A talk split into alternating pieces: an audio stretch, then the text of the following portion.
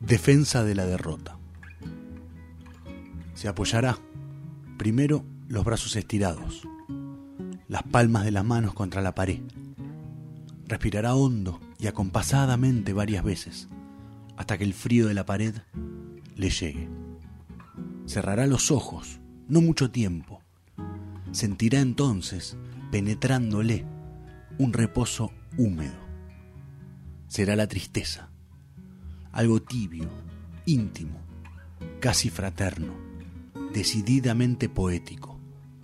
Eso, poético. Se sentará entonces sin mirar a nadie. Le punzarán algunas miradas furtivas, de reojo.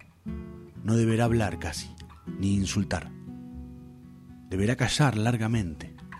Sentirá entonces, creciéndole, un orgullo callado, quieto. Será la dignidad. Lo tomará del hombro, llenando con blandura el silencio que acompaña a los fracasos. No deberá llorar nunca. Tal vez apretar fuertemente la mandíbula un instante. Se pondrá de pie. Sentirá entonces en el pecho detrás de los labios un escosor denso y aguachento. Será el romanticismo que envuelve en una gasa tenue a todas las derrotas. Tomará entonces su frágil fama, su trémulo orgullo, antes impecable. Se vestirá con ellos, cuidadosamente, casi con cariño, y se marchará. No habrá las historias resonantes de la victoria, las felicitaciones sofocantes de la victoria. Estará solo y tendrá que caminar lento, pero no muy lento. Una mano en el bolsillo y un gesto vacío en la cara. Apenas una palidez quebradiza en la piel, cubierta paternalmente con la solapa levantada.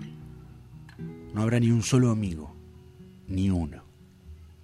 O tal vez uno que respetará el momento, el silencio, la tristeza, que dejará caer casi con temor con respeto, una palmada leve sobre el hombro, como temiendo romper algo, como temiendo que se le desprenda al vencido ese fino reboque de melancolía, de nostalgia.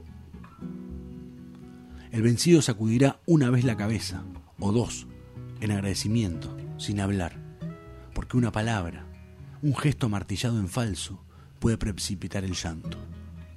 Y el vencido digno no se permitirá llorar ante terceros se marchará solo. Se preparará en su casa un café fuerte, negro, espeso y caliente.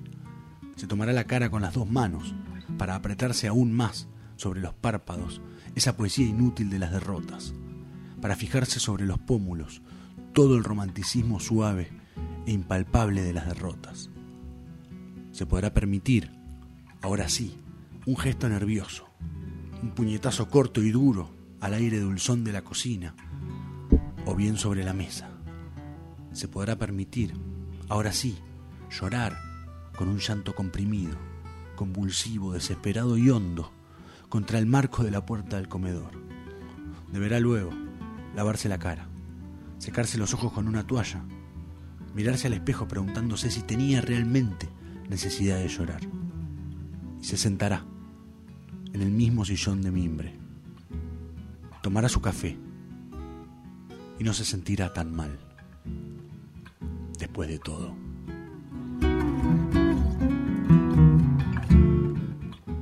Defensa de la derrota por Roberto Fontana Rosa.